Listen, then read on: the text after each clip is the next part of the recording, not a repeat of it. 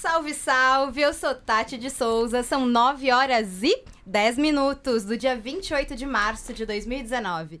E nesse momento, mais uma vez, invadindo a sua manhã de quinta-feira, entra no ar o podcast Edu Caramba!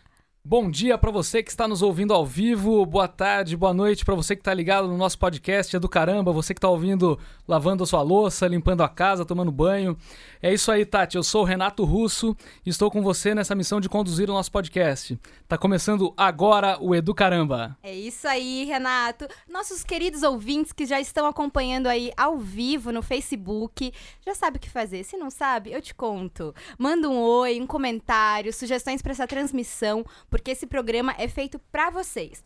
E Renato, esse já é o nosso programa número 5 e o sexto que a gente faz aqui na Central 3.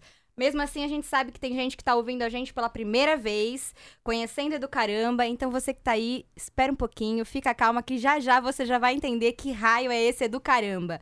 Mas antes da gente prosseguir, vamos apresentar a nossa convidada que está aqui com a gente hoje? Vamos lá, Tati. Hoje a gente tem uma presença super especial aqui com a gente. É nada mais, nada menos do que uma representante da Prefeitura de São Paulo, do município de São Paulo. Quem está aqui hoje com a gente é a Carolina Ciarota. Ela é coordenadora do Pátio Digital, que é uma iniciativa da Secretaria Municipal de Educação. Mas o que é o Pátio Digital? É, é uma iniciativa que aposta no fortalecimento da transparência, da participação social e do desenvolvimento de novas tecnologias por um objetivo maior: a melhoria da educação na cidade de São Paulo. O Pátio Digital foi instituído pela portaria número 3786, de 17 de abril de 2017, da Secretaria Municipal de Educação. O Pátio realiza encontros mensais, desenvolve soluções inovadoras e parcerias para a realização de pesquisas. Isso, e o pátio digital ele se estrutura em três eixos. O primeiro deles é a transparência e dados abertos. O segundo, colaboração governo-sociedade. E o terceiro, inovação tecnológica. E a Carolina, que veio debater o projeto aqui com a gente, é, desenvolve ou tem desenvolvido nos últimos anos projetos com ênfase em temáticas relacionadas ao controle interno, transparência governo, e governo aberto na gestão pública. É isso aí, Carol? É isso mesmo. Então, atualmente ela coordena o pátio digital na Secretaria Municipal. Bom dia, Carolina. Então, explica pra gente um pouquinho aí e dá o seu bom dia também para os nossos ouvintes. Bom dia, Carolina. Bom dia, bom dia a todos. É, a gente agradece muito esse convite, agradece em nome da equipe. A gente fica muito feliz de poder falar um pouquinho mais dessa iniciativa por aí afora. É um projeto que nos é muito caro e que tem rendido frutos muito bacanas do ponto de vista da transparência e e do aumento da participação da sociedade na secretaria e nas decisões da secretaria. É, Legal. Espero estar com vocês aí e colaborar no que Obrigada for possível. por ter topado vir aqui, Carol. Imagina. Legal, Carol. Obrigado, bem-vinda. E Tati, não podemos deixar de apresentar também o nosso querido Miguel Thompson, que é diretor executivo joia, joia. do Instituto Singularidades, comentarista fixo aqui da nossa bancada no do Caramba. Miguel, como é que você está se sentindo hoje? É, fixo aqui na bancada, tentando sair há vários dias, né? Bom dia, pessoal. É, bom, eu sou diretor do Instituto Singularidades. É, o que, que é o Instituto Singularidades? É uma faculdade de formação de professores que a gente abriu em 2001. A Gisela Weisskopf, uma visionária, educadora. Desde 2011, o Instituto Península administra, é, na, transformou em uma ONG. E qual que é o nosso objetivo? É ajudar a, a, formar professores no Brasil, principalmente professores da escola pública, para que a gente possa contribuir com essa nação, fazer dessa nação uma nação potente também na educação. Legal, obrigado, Miguel. E agora vou passar aqui a palavra para o nosso querido Leandro é, que está sempre com uma camiseta diferente de um time uh, aleatório do futebol. e ele é responsável pelo som do estúdio aqui. Bom dia, Leandro. Bom dia. Esse time aqui é de basquete, hein? Ah, é, tem basquete, basquete também. Bom, tá bom. Time de basquete da minha cidade, São José dos Campos. Bom dia para todo mundo e viva a comunicação, uh, viva a comunicação. Ponto na outra linha. Viva a comunicação formal, independente ou de qualquer outra natureza. É, o importante é a gente conseguir é, se comunicar, se fazer entender, é, se, se dar o, o, respeito de ouvir as pessoas, né? Hoje em dia as pessoas se ouvem cada vez menos e a comunicação tem duas pontas, né? A que fala e a que ouve.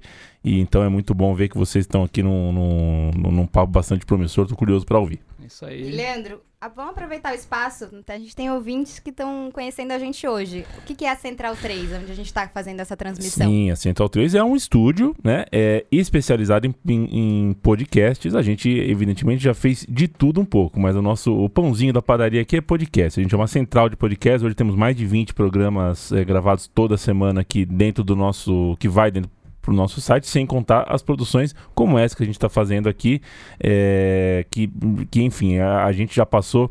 É, sabia que a gente já fez, o, Tati? É, é um audiobook para ensinar cego a fazer massagem. Caraca. Que legal, curioso isso. Não é muito bom? A gente já fez. A gente já fez, porque, né? É, imagino que o cego tem um, tem um tato melhor, tem alguma coisa assim. Eu lembro de ter ouvido algo parecido. E, enfim, a gente faz produção de qualquer tipo. Então, se quer fazer podcast, se quer fazer é, trabalho de, de áudio, se quer colocar uma banda para fazer uma música, pode contar com o estúdio da Central 3, toma sete anos no mercado. Isso aí, muito obrigada, Leandro. Sempre um prazer. A gente está construindo essa parceria aqui bem bacana, trazendo debates, assuntos que a gente precisa falar, né? É isso aí, viva o basquete nacional, Leandro. Bora. Então, Tati, vamos começar então o bloco O que tá pegando? Bora lá pro bloco O que tá pegando. Esse bloco, ele vai sempre repercutir assuntos quentes das últimas semanas do tema da educação e que saíram na mídia. A gente vai contar aqui o resuminho de alguma notícia, apontar o veículo fonte e propor um breve debate aqui com a nossa mesa. É isso aí, Tati. Então, a ideia aqui é analisar um pouco do que anda sendo publicado sobre educação e uh, sugerir reflexões, debates uh, em uma, uh, com uma abordagem sempre de, de, trazer dois lados né, sobre um, um assunto. É isso aí. Então vamos à nossa primeira reportagem de hoje, que é da Mariana Vick. Mariana Vick, do Nexo. Publicou nessa semana uma reportagem bastante interessante, explicando melhor um dos temas debatidos na última edição do nosso Educaramba. O título da matéria é O que é o método fônico de alfabetização recomendado pelo MEC? A Mariana Vick fala sobre um texto pre preliminar do Ministério da, da, Educação que prevê recomendar para todas as escolas do país a adoção do chamado método fônico de ensino. A proposta, que foi revelada na semana passada pelo jornal Folha de São Paulo, consta da nova Política Nacional de Alfabetização que está em debate é, no atual governo. E, de acordo com o texto, a nova política deve privilegiar cinco ações voltadas à estratégia de ensinar a ler sempre por meio da decodificação de letras e segmentos de sons nas palavras. O texto ainda fala da importância da família como agente na alfabetização. Marcada pela recitação do beabá, a metodologia fônica, uma das, das várias que existem para o processo de alfabetização, rivaliza com o chamado método global, que é associado ao construtivismo e se opõe às técnicas dos fonemas isolados e ensina a partir de textos completos. Ambos os métodos têm espaço em escolas no Brasil. A atual BNCC, a Base Nacional Comum Curricular, não recomenda uma metodologia específica, ainda que as técnicas construtivistas tenham sido incentivadas pelo MEC nos anos 90. Grupos associados ao governo atribuem a elas falhas de alfabetização no ensino público sem mostrar evidências. A reportagem da Mariana Vick traz ainda um quadro com prós e contras de cada um dos métodos. Então, Tati, vamos, vamos comentar, vamos é, ler esse quadrinho para os nossos ouvintes? Vamos, a gente vai te contar aqui, ó. Vamos lá. Começando pelo método fônico, por sua abordagem sistemática, o método fônico é considerado compatível com sistemas de alfabetização e de escrita, algo que, segundo defensores, favorece a aprendizagem. Por outro lado, métodos tradicionais se apoiam em práticas mecânicas, como o exercício de caligrafia, por exemplo, com foco na repetição e não no raciocínio. Essa metodologia também pode ser difícil no caso de aprendizado de letras que não tem um só fonema. Por exemplo, a letra S na palavra suco e casa. Já o método global dá contexto aos exercícios e faz do estudante um agente ativo do seu aprendizado. Isso favorece o, o, envolvimento da criança com o processo de alfabetização. Por outro lado, métodos como o global, na busca exclusiva pelo significado do que está escrito, dedicam menos tempo que o fônico, por exemplo, à reflexão sobre o funcionamento do sistema alfabético e as relações entre sons e grafia. A reportagem ainda aprofunda muitos outros detalhes de cada um dos métodos, bem como traz dados que explicitam o atual cenário da alfabetização no Brasil. Então, eu te recomendo, vai lá, acesse o Nexo para ler a reportagem na íntegra da Mariana Vick. E Miguel, é, como é que a gente pode comentar sobre esse, esse assunto, sobre essa questão? Bom, é, sempre essa, essas tribos que defendem os métodos, uh, elas acabam caindo por, um, por paixões que muitas vezes prejudicam a criança. Né? O que a gente quer, de fato, é que a criança seja alfabetizada. Eu, particularmente, gosto bastante dos métodos construtivistas, principalmente porque não é só é, dominar um código, né? O método construtivista ele desafia a criança a, pensar como um investigador. Então, vou dar um exemplo. Quando a criança é, é, quando o teu filho, por exemplo, olha para um, um, Ele tem 3, 4 anos e vê um símbolo Coca-Cola, ele vê aquele símbolo e ele começa a levantar hipóteses. Ele começa. Ele não sabe ainda o que é, mas ele sabe que aquele símbolo é representa Coca-Cola, né? E quando ele vê o có e começa e depois ele vai ver cocoricó, ele começa a fazer é, é, generalizações, entender regularidades, que é típico do pensamento científico. É, o, o, pessoal que descobriu as órbitas dos planetas viu uma órbita de um planeta, falou: olha, o outro também é parecido, o outro também é parecido, viu regularidades. Então, mais os métodos de alfabetização para alfabetizar, eles podem ser misturados, mas o método construtivista ele traz mais do que a alfabetização, ele traz um pensamento científico, entender regularidades. Então, limitar só a memorizar código, fonema, grafema, que eles falam, o som com que está registrado, limita o processo educativo. O que também não deve, é, a gente não deve abandonar trabalhar com os fonemas, quer dizer, mas a gente, a gente tem que misturar. Agora, o, a irracionalidade, as defesas ideológicas em torno de métodos só atrapalham a, a criança. Então, primeira coisa, os métodos construtivistas estimulam o pensamento, quase que o pensamento científico. É necessário dominar o código, mas, sobretudo, o governo tem que ter uma política de alfabetização que até agora não ficou claro. Então, é, mais do que essas é, rixas, a gente precisa ver claramente quais são as políticas públicas para alfabetizar um país, que é uma vergonha que, é, que um país como o nosso ainda tenha é, crianças é, não alfabetizadas na idade certa. Perfeito, Miguel. Legal. Então vamos para a nossa. Antes... É, não, só é um, um comentário sobre essa, essa na verdade, duas recomendações, três recomendações sobre esse assunto. O Hélio Schwartzman publicou uma coluna é, na Folha do dia 22 do 3, e ele comenta um pouco, ele, ele, ele comenta que isso foi um dos únicos uh, acertos do MEC até o momento. Acho que vale a leitura sobre isso. Ele concorda com o método uh, proposto pelo MEC. E tem também o podcast do, do Estadão Notícias de 20 da última terça, que comenta sobre isso também. Acho que é legal uma. É, são reflexões que é sobre esse mesmo assunto. Acho que vale a pena dar uma Sim. olhada também. Fica aí a dica para complementar com essa reportagem da Mariana Vick e essas indicações do Renato. Então vamos à nossa segunda notícia do dia, que é do G1. A Ana Carolina Moreno entrevistou os brasileiros que foram indicados ao Global Teacher Prize, uma espécie de prêmio Nobel da educação, criado pela Fundação Varca em 2015 para valorizar o perfil do professor pelo mundo. De todas as edições já realizadas desde 2015, apenas na primeira o Brasil não teve professores indicados entre os 50 finalistas. Vamos relembrar rapidinho é, quais foram os brasileiros finalistas do Global Teacher Prize, Tati? A Débora Garófalo, professora de tecnologias de uma escola municipal em São Paulo, ficou entre os 10 finalistas na edição de 2019. Ela levou o prêmio à iniciativa robótica com sucata, que desenvolve numa escola de, da periferia de São Paulo. O Jaise Ferreira, que é professor de educação artística em Itambé, Pernambuco, ficou entre os 50 finalistas na edição também de 2019. E o Diego Mafuz Faria Lima, diretor de uma escola de São José do Rio Preto, São Paulo, ficou entre os 10 finalistas na edição de 2018. O Rubens Ferronato, que hoje é professor em Cascavel, desenvolveu um material didático para ensinar matemática a pessoas cegas e ficou entre os 50 finalistas na edição 2018. O Emerson da Silva Nogueira, professor de Química e Ciências em Boa Esperança, Espírito Santo, ficou entre os 10 finalistas na edição de 2017. Walter Pereira de Menezes, que é professor de uma escola municipal na comunidade ribeirinha de Santo Antônio do Tracajá, em Parintins, Amazonas, ficou entre os 50 finalistas é, na edição 2017. O Márcio Andrade Batista, professor de ciências em Barra do Garças, Mato Grosso, ficou entre os 50 finalistas na edição de 2016. E entre essas indicações, Tati, a reportagem do G1, que a gente vai colocar ali nos comentários depois, encontrou uma coincidência. Na prática, o que, o que essa reportagem traz é que é, a indicação ao prêmio e esse reconhecimento é, ficou muito num campo abstrato. é, mais do que se converter em impulso para melhorias é, práticas nas condições de ensino, nas condições de sala de aula. É, eu queria chamar o Miguel aqui para comentar um pouquinho sobre essa, sobre, primeiro esse reconhecimento né, global dos professores no Brasil e sobre esses efeitos possíveis que se tem essa premiação.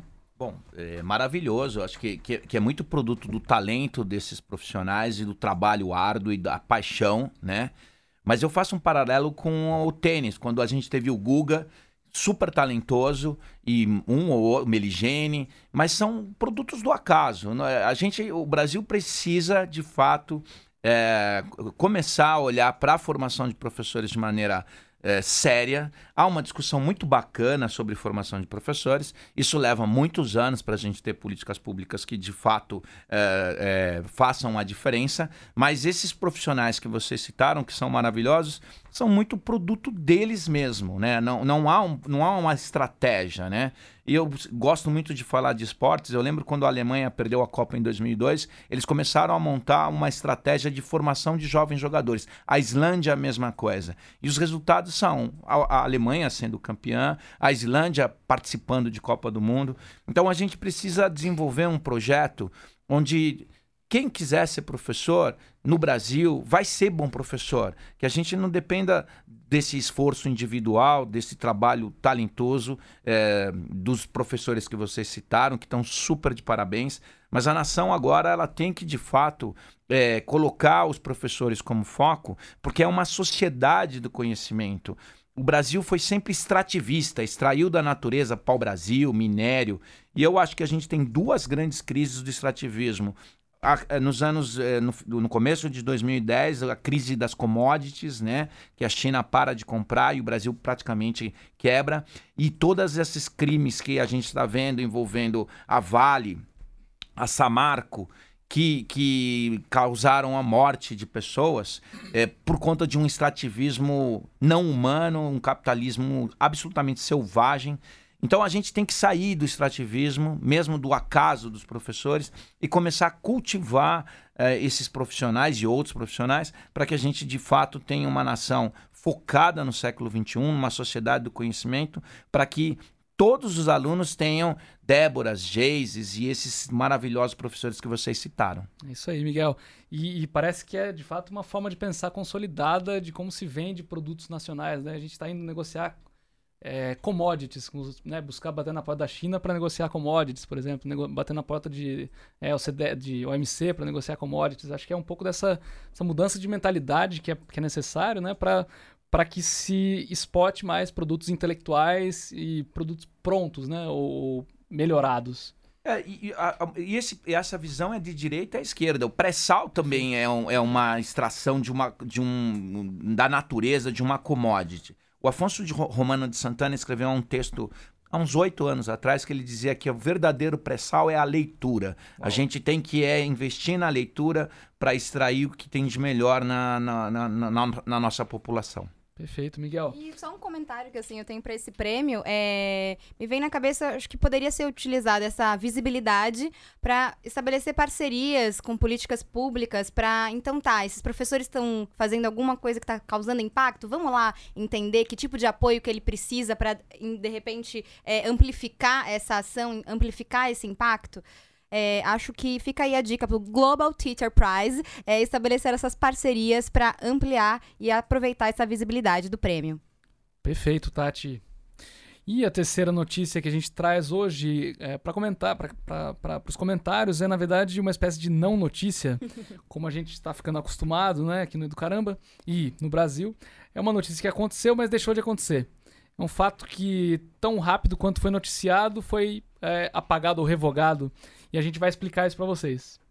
Vamos lá. Fato é que o Ministério da Educação anulou na terça-feira a portaria que publicou na segunda-feira, prevendo novas regras para o Sistema de Avaliação da Educação Básica, o SAEB.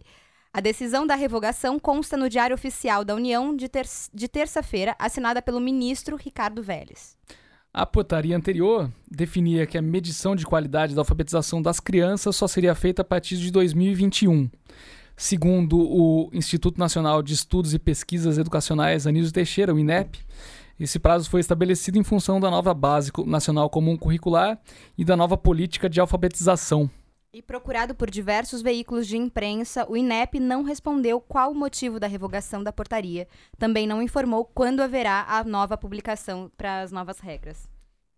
É, avaliar é fundamental para que a gente entenda se uh, o, as ações que, que se planejou ou que foram planejadas é, é, deram resultados. Né? É difícil entender o que é, é difícil até comentar por, o porquê que é, revogaram, é, é, é, tá muito aleatório tudo. E é difícil mesmo saber. Não tem nem como comentar. A gente está vivendo um momento estranho nesse Brasil, né? É uma das razões que eu ouvi, né? Que se, mas também não é uma versão oficial, enfim, difícil de até de existir uma versão oficial sobre essas coisas, mas de que é, não se poderia avaliar sem que, uh, sem que a base estivesse consolidada e se, se tivesse algo para avaliar como se fosse é, razoável esperar cinco anos, seis anos para depois medir os, os, né, o que aconteceu, os efeitos. Mas de fato é confuso, né? O tá presidente tá... do INEP caiu, né? É. Ontem também o, o, ministro caiu e depois descaiu, né? Então parece a volta dos que não foram, é, né? Aquela, aquela música, aquela moda sertaneja, né? Cair, levantar, é. bora beber, cair, levantar. Adoro esse repertório. É, é, Seria engraçado se não fosse trágico. Né? Perfeito. Né? É. é isso, Miguel. Vamos partir para a quarta notícia? Bora lá. Então, é, por último, é, o que a gente traz aqui hoje, é, também já estamos acostumados a noticiar aqui, também difícil de comentar, essa dança das cadeiras né, do Ministério da Educação, que troca bastante, né? Troca mais a equipe do que alguns, alguns clubes de futebol trocam de técnico no Brasil. E é isso. E nessa semana, a engenheira a professora Tânia Leme de Almeida pediu demissão do cargo de secretária da Educação Básica no Ministério da Educação. A pasta não informou o motivo por trás do pedido de demissão. E, antes de assumir a secretaria do MEC, a Tânia foi professora no Centro Paula Souza, em São Paulo. E nas últimas semanas, uma série de mudanças foi feita nos cargos de alto escalão do MEC. No dia 11, a Casa Civil publicou, em uma edição extra do Diário Oficial da União, a exoneração de seis cargos, incluindo o chefe de gabinetes do ministro, o secretário executivo adjunto, três diretores e um assessor especial. Nessa mesma edição do Diário Oficial da União, três desses seis cargos receberam nomeações, inclusive o de secretário executivo adjunto, para o qual Rubens Barreto da Silva foi nomeado. No dia seguinte, o ministro exonerou Luiz Antônio Tosi do cargo de secretário executivo, considerado o número 2 do MEC. Ele indicou por meio de uma rede social que seu substituto seria Barreto. Já no dia 14, Vélez informou que o cargo de secretaria executiva seria ocupado por Iolene Lima, que é ligada a uma igreja batista no interior de São Paulo e foi diretora de um colégio, uh, na, de um colégio religioso paulista. Na época, Vélez não informou se Barreto ocuparia outro cargo na pasta. Iolene Lima, porém, nunca chegou a ser oficialmente nomeada para o cargo. No dia 22, ela publicou em sua conta do Twitter que não faria mais parte do grupo do MEC. É, é difícil de novo. e aí, Miguel, a gente essa esperava... o que você diz disso? Não, eu, eu, eu é, a gente sabe que tem propostas de educação do, da sociedade civil, né? A Educação Já foi uma proposta que foi levada, a gente tem o PNE, é, e a gente tem coisas que estão tá andando, o SAEB, o, o, o BNCC. Então, não dá para ficar brincando. Já estamos. A gente não está mais em campanha, uhum. né? Então, que a gente quer é ver ações, independente da ideologia. E há uma briga, parece que, de correntes dentro do MEC, né? E, e, essas correntes não estão se entendendo. E eu, eu imaginava que depois que uh, o governo foi eleito, no final de outubro, novembro e dezembro, era para que elaborassem um plano de governo. E a gente está com quase os tais 100 dias de governo e não tem um plano. Uhum. Então, é muito ruim, porque é, é, é, o que, que acontece? Por exemplo, editoras. Eu trabalhei em editoras elas dependem uh, de, de, de, portarias para saber se vão vender ou não. Há uma crise nas livrarias, a Livraria Cultura, a Saraiva, que já deficitou as editoras. Depois você não vai ter compra de governo. O que começa a acontecer? Começa a ter uma quebradeira geral do setor privado, que uhum. é o que eles defendem. Então eu não consigo entender eh, nenhuma lógica dessa gente. E há toda uma cadeia ligada a, essa, a essas indústrias da educação que estão sofrendo demais. Uhum. Então, se são liberais, se são capitalistas, que sejam competentes, mas que parem de brincar. Perfeito. Isso ficou muito veio, é, ficou, veio muito à tona ontem na presença do, do ministro, né, na comissão de educação. é essa cobrança por ações, né? Tem se falado muito, tem se uh, colocado muita, é, muitos comentários sobre ideologia, sobre doutrinação, sobre não sei o que e tal, mas é, ação de fato a gente não está vendo, né? É, a, a, deputada Tabata até comentou ontem sobre a diferença entre uma lista de desejos e um plano estratégico, né? Que ela chamou que o, que o, o que o, o ministro trouxe de uma lista de três, dois, três desejos em vez de plano estratégico, que é o que eu imagino e muita gente também concorda que é o que a gente está precisando hoje na educação, né? Sim, eu recomendo fortemente essa fala da Tabata Amaral. É bem. Acho que é ela colocou em palavras muito claras o que, o que a gente precisa fazer e teve uma crítica muito respeitosa a respeito dessa palhaçada que está acontecendo. Com todo respeito aos palhaços, né, Tati? Com todo respeito a mim mesma, que sou palhaça. Isso. Bora lá? Vamos agora para o terceiro bloco, que é o Frente a Frente. Bom, acho que agora, depois desses dois blocos, a Carol já está mais à vontade aqui com a gente, os nossos ouvintes já estão mais em casa. E a proposta desse bloco, Carol e ouvintes, é que seja uma entrevista ping-pong, onde nem as respostas, nem as perguntas, inverte a ordem, sejam muito longas. Legal, e é isso. Então, é, a, gente, a ideia é que a gente consiga explorar um pouco mais do trabalho da, da Carol, um pouco do trabalho da, do Pátio Digital, com um pouco mais de profundidade, né? Acho que a gente pode começar pelo princípio. o que é o pátio digital, Carol? Bom, então, acho que vocês bem colocaram no começo a parte mais estruturante, né? É, retomar um pouquinho. O Pátio Digital, ele é o nome que a gente deu para o que a gente lançou em abril de 2017, que foi uma política de governo aberto para a Secretaria Municipal de Educação. É... Em resumo, é, o pátio ele se divide em três eixos de atuação que, para nós, são muito caros e que a gente tenta, de forma transversal, trabalhar em tudo que a gente faz, que é basicamente é, eles são inspirados nos princípios de governo aberto, né? A promoção da colaboração entre o governo e a sociedade, a promoção de ações que aumentem a transparência das ações da secretaria, dos dados que ela produz, das informações que ela guarda, e também o uso de inovação tecnológica permeando essas ações para potencializar o, o impacto e, e o acesso das pessoas à informação, ou mesmo a participação social, enfim, tudo que a gente faz. Acho que em linhas gerais é, é, é isso, assim, é a política de governo aberto que a gente tem empreendido na secretaria, tá para fazer dois anos, né, agora em abril. Legal. E e pátio digital, então, é uma brincadeira com o pátio da escola, né? Uhum. Então, é aquele espaço de encontro, de refeições, de Onde atividades. É, escola. é um espaço de, de convergências ali. É, e, e digital, então, para ter essa pegada que a gente está trazendo da inovação e de tudo que a gente faz. Perfeito. E, Carol, bom, já estou te chamando de Carol, né? Bora lá. A gente, é, a gente sabe que em dois anos, dois anos de história, né? Em dois anos. Muito, deve ter muitos causos aí, muitas histórias bacanas que vão construindo aos pouquinhos uma história mais longa, né? Do, do pátio digital. Você tem alguma história legal que você possa compartilhar aqui com a gente, é, dos desafios, enfim, o que, você, que, você, que vocês encontram assim e aí, queria que você pensasse um caos bacana para contar aqui pra gente do pátio digital. Ah, tem, tem, tem vários momentos muito bacanas dessa trajetória, foram muitas, muitos desafios superados, uma equipe super engajada. É...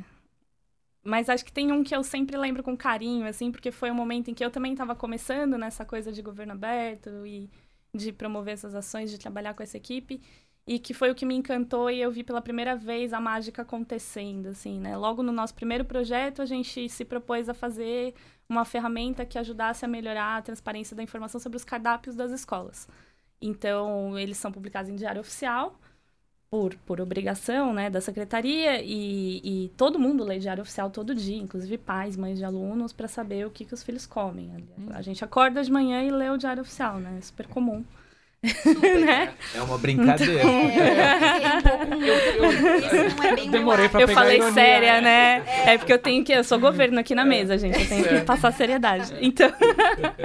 Mas enfim, a gente achou que não era um método bacana. E o tema da educação alimentar e, e da, da educação. Desculpa da, da alimentação das crianças na educação estava ali em voga. A gente tem toda uma área da sociedade civil, pais de alunos organizados que sempre têm atenção com esse tema, então era uma coisa que a gente escolheu. Ok, fizemos um concurso para desenvolvedores com o apoio da Unesco, que ajuda nos nossos, em alguns dos nossos projetos, fomenta algumas ações. é, para que os desenvolvedores participassem de algumas atividades na casa com a gente. A gente tem a Casa do Pátio Digital e conhecessem um pouco mais dessa política de alimentação da Secretaria e propusessem soluções. Então, foram 10 equipes competindo é, com a ideia de, de propor essas soluções. A gente teve uma décima primeira equipe que se inscreveu e que a gente não pôde chamar, mas a gente convidou como é, membros honorários do processo, que foi uma equipe de crianças que viu do MF, elas viram o, MF, a divulgação. Eu preciso pegar o nome aqui, me fugiu de Ah, cabeça. Ai, tudo que bem. falha. não, Eu ponho nos comentários depois. Mas tem no site do pátio, enfim, todas as informações.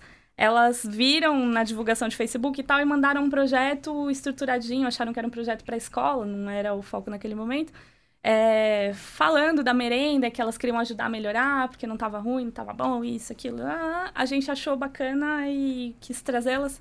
E aí, quando eu falei que eu vi a mágica acontecendo, foi quando, num dado momento das etapas de oficinas, a gente viu os desenvolvedores já com algumas ideias e as meninas ali na casa, e de repente, crianças e desenvolvedores estavam batendo papo. E aí eles estavam com determinadas ideias, e aí uma das meninas pegou ali e falou: Não, não, não, é, não é assim que funciona. É assim, ó. Pegou um papel, desenhou, falou: Faz. E os caras, ah, entendi, isso colaborou. Ele, todos eles falaram colaborou imensamente para que os, as propostas fossem melhores. E com isso a gente fez o primeiro chatbot da Prefeitura de São Paulo, que é um robô que conversa no Telegram e no Facebook para falar sobre as merendas das escolas. E tem um site também que você vê no mapa e tal, e consegue descobrir tudo que está sendo servido nas, nas unidades. É um exemplo Uau, é mais da fácil coisa do que ler o rolando. Diário Oficial. Bem mais fácil do que eu ler o Diário Oficial. A gente também publica essas informações, enfim, DO e outras tantas de alimentação no portal de dados abertos da Prefeitura. Mas é isso, assim, foi um momento que eu gravei como, como a gente conseguiu, de alguma forma, promover o encontro do usuário final do serviço com a comunidade de desenvolvedores tecnológicos. Tinha gente da administração, das áreas de coordenadoria de alimentação escolar lá também. E, e, tudo isso acabou se transformando num projeto bacana que a secretaria implementou. Então, foi o primeiro que a gente fez e foi encantador e deu o gás para a gente continuar e, e, estruturar mais ainda o, o, processo. Foi bem bacana. Legal. Você falou uma, um, um momento da sua fala, teve governo aberto. É, o que, que, é exatamente essa proposta governo aberto? Tem, tem algumas definições várias aí. Uma das mais comuns utilizada é a, a definição dada por um organismo internacional, que é a Open Government Partnership. É, aliás, desculpa, a Open Government, que é a OGP, e ela faz, por meio de, de parcerias com o mundo inteiro, a promoção de ações de governo aberto. É, na definição deles, eles têm quatro grandes princípios que devem pautar ações de governo para que a gente diga que há governo aberto em determinado órgão. Basicamente, é prestação de contas e responsabilização do ente público. Então, a, a, promoção de mecanismos que favoreçam a integridade e que favoreçam o controle social das ações do governo. Parte dessa prestação de contas está muito ligada ao outro princípio, que é o da transparência. Então, promover transparência ativa das ações do governo é, e das suas informações. A participação cidadã, né? Aqui a gente usa muito o termo no Brasil participação social, mas participação cidadã tem, tem a ver também não só com você permitir os espaços de encontro entre sociedade e governo, mas também mobilizar a sociedade para pensar junto e, e efetivamente levar em conta, né? Não fazer simplesmente pro forma essa participação e essa manifestação da sociedade para a implementação de políticas, né? Que é a efetiva participação da sociedade. E, por fim, o uso da inovação tecnológica, e já tem um pessoal falando também que a inovação é, é, mais ampla, né, no governo aberto, não só tecnológica. Isso a gente sente na pele. Você usa tecnologia para promover algum projeto de governo aberto, mas, ao mesmo tempo, você acaba revolucionando um pouco o processo como as coisas são feitas. Então, é uma inovação que ela extrapola o campo da tecnologia e acaba melhorando a forma como as coisas são gestadas, né? E com, a, com, com os eixos são transversais, né? Os princípios são transversais. O pátio ele emprestou, se vocês pegarem os três eixos do pátio, né? Colaboração, governo sociedade, então tem a ver com a participação cidadã, é, a transparência está aqui e aí o, a inovação permeando tudo. É, a gente empresta dos princípios de governo aberto as estruturas fundadoras ali do pátio. Bacana. Acho que, em linhas gerais é isso. E, Carol, de, de referências que vocês trazem, assim, de, de, de outras iniciativas com quem vocês dialogam, com quem, com quem vocês conversam, é, aqui no Brasil, fora do Brasil, o que, que você pode trazer, assim, de... de que, que inspira vocês, uhum. ou que vocês dialogam, com uhum. que vocês dialogam? Eu acho que é, eu mencionei a OGP na definição do conceito. A OGP é até um bom local para vocês, quem tiver interesse na pauta, entrar, acessar o site, uhum. pesquisar, porque eles promovem ações de governo aberto do, pelo mundo e, e tem ali documentos relacionando ações no mundo inteiro e projetos. Eles fazem parcerias, a cidade de São Paulo tem uma parceria, foi um, um um governo local selecionado desde a outra da gestão anterior. A gente está nesse momento construindo o segundo plano de governo aberto da cidade de São Paulo. Tem a frentes abertas em todas as secretarias. A educação tem um compromisso com a OGP, que é de promover a transparência do orçamento. Então, é uma boa fonte para ver iniciativas no mundo todo. Aqui no Brasil também a OGP, por meio do governo federal, da parceria com a CGU, também tem promovido bastante ação. É, acho que em educação no Brasil, um projeto exatamente assim, muito similar ao nosso, né, pelo, posso estar tá metendo algum equívoco aqui, mas parecido com o nosso não tem. Uhum. É, tem uma iniciativa que eu vi alguns dias atrás muito bacana no México, que chama. É, como é que chama? Me, Melhora tua escola, uhum. que é parecido, assim, tem uma, tem uma plataforma, dá informações sobre as escolas, você consegue descobrir uma série de, de, de questões ali da escola, tem momentos de participação, etc. Lembra um pouco um pouquinho o que a gente tenta fazer aqui, né? Aproximar pais, alunos, comunidade da gestão pública da educação. Acho que é difícil mencionar, mas por um lado, eu estou dando uma resposta meio vaga, mas é porque se você der um Google e, e olhar esses, essas fontes básicas, o bacana é ver que na grande maioria dos países hoje em dia tem sido uma onda essa coisa do governo aberto e as, as iniciativas estão se multiplicando, o que é muito positivo e a gente está ouvindo mais, cada vez mais falar disso. Legal, muito bom. E falando assim de, de, Você já contou desse resultado que teve maravilhoso dessa socialização de crianças, adultos, de adultos ouvindo crianças, o que é muito importante. É, tem, quer, tem mais resultados assim que você gostaria de compartilhar com a gente, de experiências que, que tiveram, é, ou também das expectativas do pátio aberto, aonde, aonde chegar, né? A gente sabe dos empecilhos que tem com as trocas de gestão, uhum. é, o quanto que às vezes isso é desarticulado, uhum. mas falar de sonho, aonde que o pátio digital quer chegar? Sim, acho que olhando para nossa trajetória depois desses dois anos, a gente fica feliz de ver que conseguiu de fato estruturar ali um bom começo, né, e um sólido começo. Então, hoje a Secretaria da Educação da cidade de São Paulo é a que tem mais bases de dados abertas no portal de dados de todas as pastas está com 30 bases de dados disponíveis de informações e está trabalhando para ampliar as séries históricas e soltar novas informações inéditas. Então, isso foi sem precedentes. A gente também desenvolveu uma plataforma para voltada para os professores, para a implementação do novo currículo da cidade de São Paulo, já feito ali de forma alinhada com a BNCC, mas com algumas inovações. Então, acho que pelo que eu, a gente conhece ali do contato com a Unesco, acho que foi o primeiro currículo do mundo que incorporou as ODSs é, propostas é, pela, pelas Nações Unidas, enfim. É, a gente fez com toda a metodologia ágil, com a participação dos professores, etc., essa plataforma para disponibilizar sequências de atividades. Então, ela tem as informações estruturantes do currículo, ela tem propostas de, de como implementar esse currículo e ela é aberta, ela tem o código aberto e ela tem os seus conteúdos abertos para que professores de qualquer canto possam acessar. E a gente também tá, acho que o que eu destacaria, além da abertura de dados, do projeto da plataforma e de todo esse trabalho que a gente faz de formiguinha para dentro para manter tudo isso e ampliar, é um projeto muito bacana que a gente está fazendo de abertura da, do, das informações do orçamento da secretaria. Isso está previsto, a gente está fazendo em atendimento ao compromisso que a gente assumiu com a OGP, né? É, a estrutura desse compromisso ele foi construído com a sociedade civil e, e, e com membros do governo, enfim, para que houvesse a promoção da transparência do orçamento da secretaria e ações de governo aberto que ajudassem a, a difundir mais as informações é, sobre esse tema, não só com a sociedade, mas com as escolas também.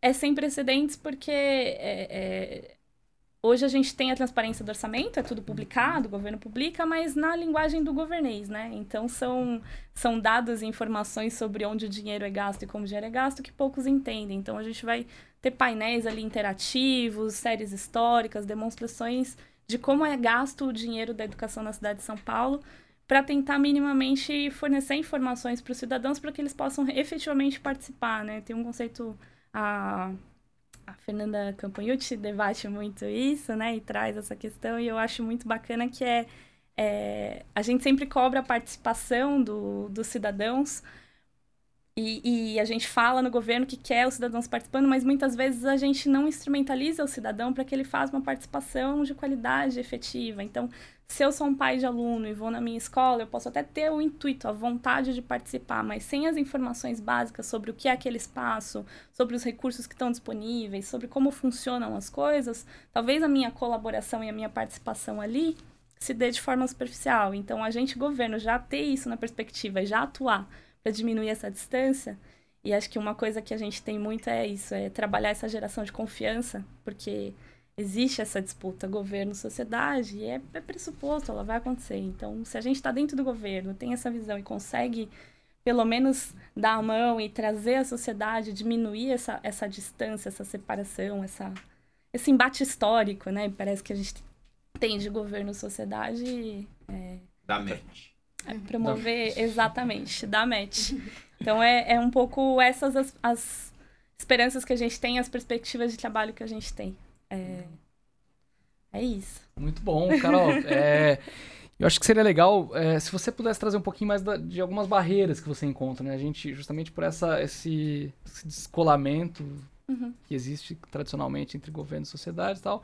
Imagino que esse, essa seja uma das barreiras, mas imagino que existam outras também. Se você puder trazer um, um, algumas dessas, dessas dificuldades, dessas barreiras. Sim, acho que os Deve maiores. Ter pouca, né, Carol? É, quase nada, é bem tranquilo. Os maiores desafios, acho que são geralmente, como, como é tudo muito novo, né? Essa questão do governo aberto, da transparência, ela é. Não é algo que está acontecendo há 50 anos, né? É algo que, que tem já, já vem nas últimas décadas, mas que está cada vez mais crescendo. A gente tem um trabalho interno e externo. Então, quando a gente fala de sociedade, é isso. A gente parte de um momento em que principalmente pessoas novas que não nos conhecem ou que esbarram com a gente por aí ou nos projetos, a gente tem espaços em que ah, mas vocês são governo, né? Vocês não vão fazer isso. Vocês são governo, vocês não vão bancar o que vocês estão falando. Então a gente já sai da, do marco zero com essa desconfiança e a gente tenta trazer e mostrar o que a gente faz, as boas intenções e não só boas intenções, mas as ações e, e, e estruturas para que realmente o, o match aconteça, né? Legal. E para dentro também, né? Na gestão pública, a, a, gestão pública já tem, não é de hoje, isso é, já tem um tempo passado por uma reestruturação, por uma modernização, inclusive dos conceitos e das ideias que ela traz e que os servidores usam na atuação, mas é, mesmo para dentro, a gente tem que divulgar a pauta de governo aberto, explicar a importância da transparência, a importância da manutenção desse tipo de ação e a importância da participação das pessoas na tomada de decisão. Então, quando você vai formular um projeto novo, uma política nova, ou, ou o que seja, fazer isso sem a participação, principalmente dos usuários, de quem vai receber o serviço, é, é quase, é, além de não sair do lugar comum do que o governo sempre fez, né, digamos assim, que é o que tem no, no imaginário das pessoas, a gente tem um grande risco de falhar no, no objetivo da nossa política. Então, a Secretaria da Educação tem, teve nos últimos anos, aí você, você mencionou troca de gestão, é isso, a gente está uhum. com, com um secretário novo, o João Cury, e antes a gente estava com o Alexandre Schneider. Eu acho que os dois têm essa essa visão e, e tem permitido que esses projetos aconteçam na gestão do Alexandre, por exemplo, para gestação aí do, do currículo novo da cidade, foram consultados milhares de professores em dezenas de GTs e, e encontros e oficinas para que se chegasse, por exemplo, no formato final do currículo. Então, esse tipo de, de ação, ou mesmo quando a gente fez a plataforma, foram uma série de oficinas que traziam desenvolvedores e professores, a gente prototipava no mesmo dia, à noite convidava as pessoas para testar o protótipo, para falar o que estava bom, o que estava ruim, o que ia dificultar, o que ia ajudar. Esse tipo de visão nas ações do governo é desafiador porque você ainda tem um trabalho de convencimento, mas que que a gente destaca aí como importante. Legal, legal, Carol. Eu fiquei curiosa por uma coisa, Carol. É, na prática, essa coisa da essa iniciativa Pátio Digital é algo muito novo, né? Eu, particularmente, como professora, é, eu não tinha ouvido falar. Uhum. Olha aí. Uhum. É, se vocês ouvintes também estão comigo. Como que é feita essa, essa divulgação do trabalho, né? Como que vocês, é, na rede municipal, tem aquelas reuniões de formações semanais? É, isso é colocado em pauta nessas reuniões para aproximar, para a comunidade escolar ficar sabendo que existe essa plataforma, que existe essa iniciativa? Uhum. Como que isso acontece? Uhum. É, então, desde o começo do projeto, a gente foi. Eu acho que a gente foi indo em camadas e agora esse ano, inclusive, a gente tem uma, uma, uma ideia de projetos para chegar efetivamente no chão da escola, né? Chegar em projetos com os alunos, que é o que a gente ainda não fez diretamente. Mas eu acho que foi também um, uma construção. Então a gente começa pequenininho, começa com algumas divulgações mais voltadas mesmo site de prefeitura, Facebook oficial da secretaria, né? Sem, sem muito alarde. Depois a gente conseguiu alguma projeção na mídia, mas acho que nesse processo a gente acaba chamando atenção às vezes mais de quem está fora do que do próprio professor da rede. A plataforma do currículo foi um primeiro grande passo para a gente começar a ser conhecido pelos professores da rede porque a gente fez esse processo, contatou diversos grupos, escolas, fez esse movimento participativo e agora, neste segundo ano, vai se dar a implementação. Os professores efetivamente vão poder integrar lá com seus registros diários o que eles fizerem na plataforma, isso vai chegar mais. E no segundo semestre também, pensando aí no compromisso que a gente tem de governo aberto, de fazer o governo aberto chegar nas escolas, o compromisso da UGP, a gente tem que estruturar um projeto de governo aberto que envolva a participação de comunidades escolares. Então, a gente ainda está nesse processo. Dois anos para gestão pública, assim, para outras coisas parece muito, mas para a gente foi muito trabalho, passou muito rápido. É, obviamente, a gente poderia ter feito uma série de coisas diferentes, boas, ruins, mas eu acho que essa coisa da comunicação e de, de virar algo na cabeça das pessoas, até para dentro da própria rede municipal, é, a exemplo de outras políticas, é um processo, é gradativo, e esse ano a gente tem que dar e vai dar passos importantes nesse sentido, de se aproximar mais dos professores, de fazer projetos com os alunos de governo aberto. A gente tem algumas coisas aí engatilhadas em, em fase de elaboração para dar espaço neste ano, Muito agora bem. que a gente já se estruturou. Legal, Carol.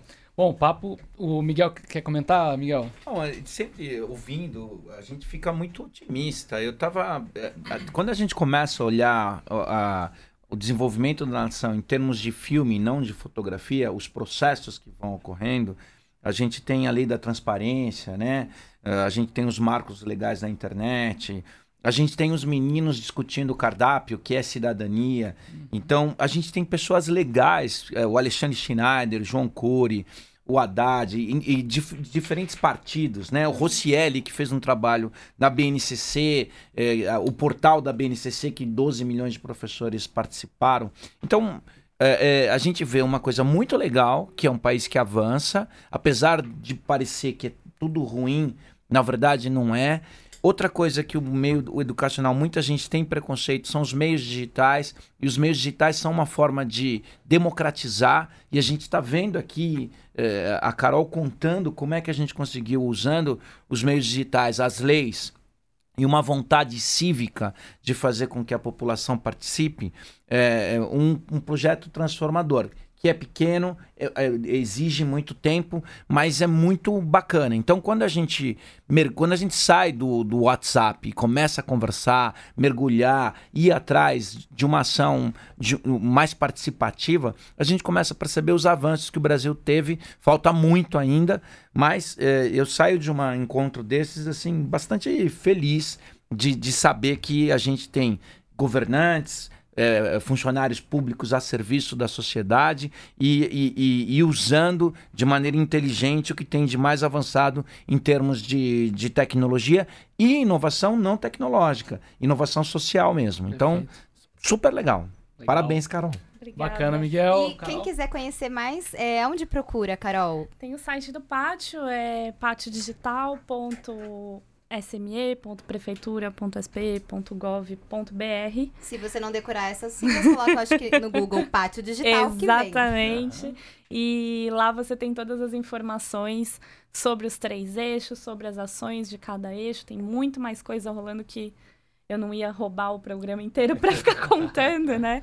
Mas tem diversos projetos em paralelo acontecendo e também todas as informações sobre algumas frentes de transparência, páginas temáticas, links para o portal de dados abertos da prefeitura, que não é só da educação, então recomendo a todos que pesquisadores, sociedade que queiram informações que não só demandem isso via lei de acesso à informação, que é o na prefeitura chama sistema de, de de informação ao cidadão, você vai lá, cadastra um pedido de informação para o ente público, né? Pergunta algo que você queira saber. dica boa para os nossos ouvintes. E aí, o Vamos portal de dados abertos, onde a gente publica as nossas informações, é da prefeitura. Busquem lá, tem desde o cadastro de todas as escolas, desde 1900 e bolinha, até valor das refeições, até microdados que a gente chama, né? Dados detalhados sobre alunos, sobre servidores, enfim está fazendo esse trabalho.